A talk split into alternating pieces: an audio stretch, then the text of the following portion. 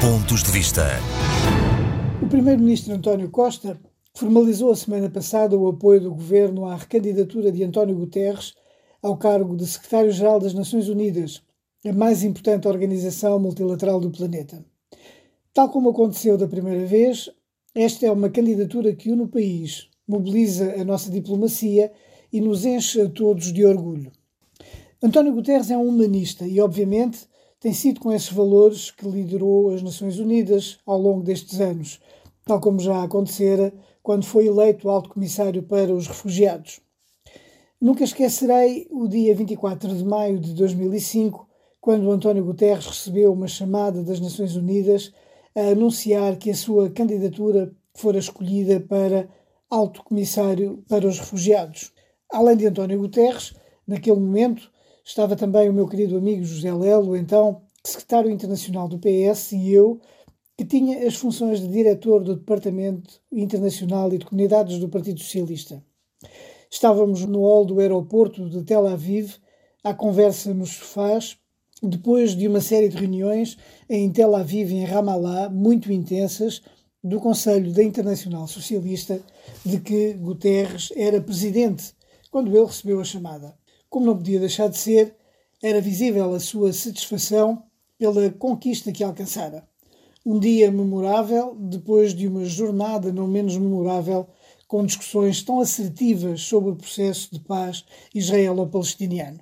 De cada vez que se apresentou a um lugar nas Nações Unidas, António Guterres conquistou-o por mérito próprio, pela sua inteligência, pelos seus valores éticos, pela sua experiência política ao serviço do bem comum. E não podemos também esquecer o papel sempre fundamental que nestes processos tem a diplomacia portuguesa e a sua capacidade extraordinária para criar pontes. Durante este seu mandato, António Guterres enfrentou desafios enormes. Desde logo, o da reforma das Nações Unidas, tarefa sempre tão difícil, mas absolutamente necessária, muito particularmente o Conselho de Segurança, que precisa de rever o número dos seus membros permanentes e o direito de veto, que tantas vezes tem sido usado de forma perversa, levando a que muitos conflitos se eternizem, como é o infeliz exemplo da guerra civil na Síria.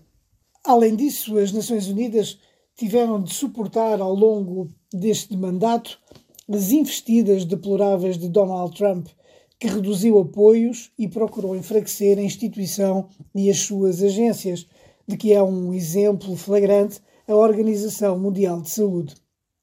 Estes cinco anos de mandato foram particularmente difíceis devido à emergência dos nacionalismos, do isolacionismo e do protecionismo, contrários ao espírito de diálogo e cooperação inerente ao multilateralismo. Contudo, como afirmou o primeiro-ministro, a liderança firme de António Guterres permitiu que, passados estes cinco anos, haja um novo espírito e uma nova vontade de reformar as instâncias multilaterais.